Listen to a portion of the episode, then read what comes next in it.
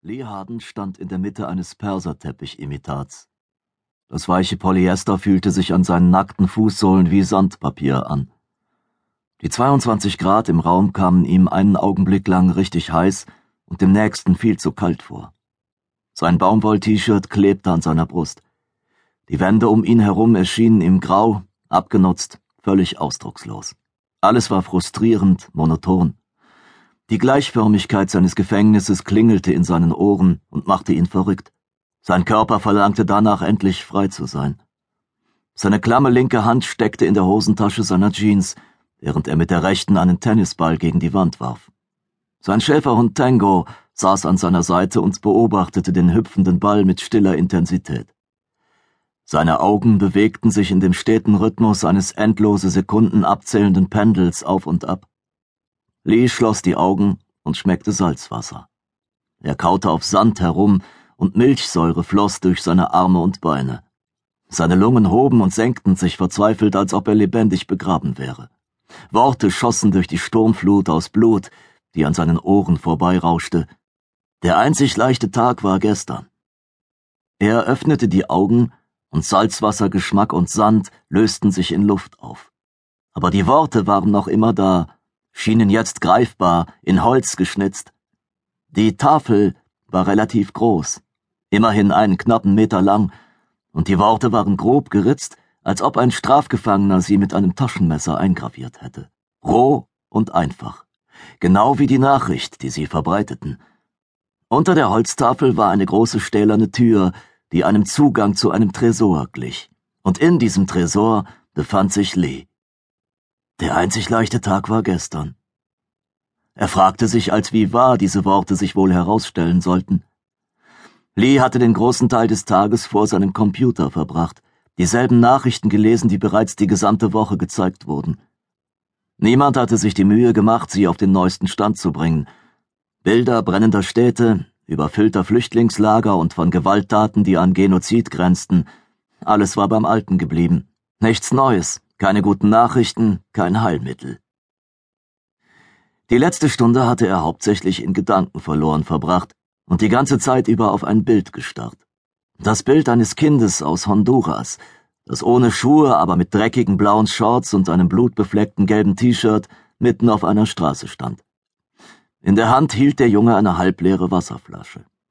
Die hatte ihm wahrscheinlich irgendjemand von einer der humanitären Hilfsstationen gegeben, sein Gesichtsausdruck suggerierte, dass er sich gerade von einem K.O.-Schlag erholte. Die Augen standen offen, sahen aber nichts. Hinter dem Kind war unscharf ein Bein zu erkennen. Der dazugehörige Körper fehlte allerdings.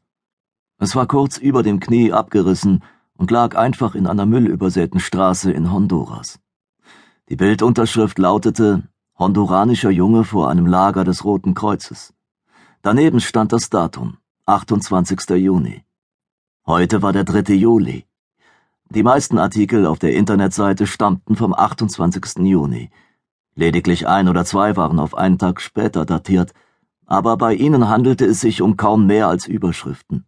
US-Militär beruft Truppen im Ausland ab oder die Regierung hat den Ausnahmezustand ausgerufen. Frank hatte das alles gestern bestätigt, aber trotz der Miene, die er dabei trug, versicherte er Lee, dass alles bald schon wieder Schnee von gestern sein würde. Er hatte sich sogar dafür entschuldigt, Lee so lange im Loch einkerkern zu müssen. Vielleicht noch eine Woche höchstens. Ich schicke dir einen Gutschein fürs Steakhouse, hatte er gesagt. Da musst du jetzt einfach durch. Lee bemerkte, dass er versehentlich Tango scharf auf den Tennisball gemacht hatte, und er warf den Ball in die Luft. Der Hund ließ ihn einmal aufkommen und schnappte ihn dann mitten in der Luft. Tango blickte Lee erwartungsvoll an und wedelte mit dem Schwanz. Er schien zutiefst zufrieden und völlig ahnungslos. Aber genau das ist ja das Wunderbare an Hunden. Es wurde einem dringend nahegelegt, ein Haustier als Gesellschaft im Loch zu haben, wo Lee schon des Öfteren hatte Zeit verbringen dürfen. Normalerweise zwei oder drei Wochen am Stück. Es war nicht das erste Mal, dass man eine nationale Katastrophe vorhergesagt hatte. Bisher war der Ernstfall jedoch nie eingetreten. Da war zum Beispiel die Kernschmelze von Fukushima nach den Erdbeben vor der Küste Japans.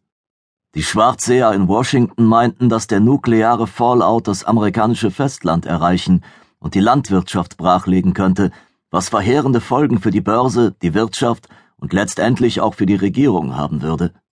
Damals musste er 18 Tage im Loch warten. Einen Monat später verursachte Korea einen nuklearen Bombenalarm, der zwar die Runde durch die Korridore in Washington gemacht hatte, aber nie an die Öffentlichkeit gelangte. Lee konnte es damals kaum glauben, da seine Vorgesetzten behauptet hatten, der Vorfall könne sich zur nächsten Kuba-Krise entwickeln. Für ihn hieß es, wieder eine Woche im Loch zu verbringen. Das Loch an sich war kein schrecklicher Ort. Es bot auf einer Grundfläche von gut 100 Quadratmetern alles, was für das allgemein leibliche Wohl wichtig war. Eine fantastische Küche, eine gut bestückte Hausbar, ein Wohnzimmer mit großem Fernseher, ein Schlafzimmer mit einem breiten Doppelbett und ein Badezimmer mit einem großen Whirlpool und einer Sauna neben der Dusche. In der Vorratskammer wartete genügend Frischkost für eine Woche auf ihn, und in der Kühltruhe befanden sich Tiefkühlgerichte für drei Monate. Natürlich gab es auch reichlich Wasser für den gleichen Zeitraum. Solarzellen auf der Oberfläche speisten die unzähligen Batteriezellen, die genügend Saft besaßen, um sämtliche elektrische Geräte für beinahe ein Jahr laufen zu lassen. Zur Unterhaltung und Zerstreuung hatte Lee das Loch mit Büchern, Magazinen, Videospielen und Filmen vollgestopft. Ja, Lees Bunker hatte so ziemlich alles zu bieten, was das Herz begehrte. Alles außer anderen Menschen. Alles außer der Freiheit, seine Sachen zu packen und zu verschwinden. Bisher hatten die Schwarzseher in Washington mit ihren Vorhersagen stets ins Klo gegriffen. Es dauerte gewöhnlich ein paar Wochen, nachdem Lee Harden sich eingebunkert hatte, bis Franks Gesicht auf dem Computermonitor erschien, ihn anlächelte und ihm befahl, sich wieder unter die Lebenden zu begeben. Das war sein Lieblingsspruch und hieß so viel wie die Sache war überstanden. Zudem meldete er sich stets um zwölf Uhr mittags auf Lees Computer, um ihm den neuesten Stand der Dinge mitzuteilen. Das tat er jeden Tag, den Lee im Loch verbrachte, und noch nie hatte er auch nur eine Minute Verspätung gehabt. Bis heute. Lee warf einen Blick auf die Digitaluhr an der Wand über seinem Monitor. 18.34 Uhr. Sein Magen machte einen Salto mortale, als er die Möglichkeiten erwog. Seine Gedanken führten ihn an einen Ort ohne Kontrolle oder Regierung, einen Ort, an dem eine Krankheit, ein Virus oder eine Art Seuche die Menschheit wieder zurück in die Steinzeit katapultiert hatte. Der komplette Zerfall der Zivilisation. Menschen wussten nicht mehr, was sie taten, mordeten ihren Nächsten, plünderten und brandschatzten. Kriegsherren, die in dem Machtvakuum nicht funktionierender Regierungen alles an sich rissen, was ihnen unter die Finger kam. Genau so könnte seine Realität in 30 Tagen aussehen. Allein die Vorstellung ließ ihn die Galle hochkommen.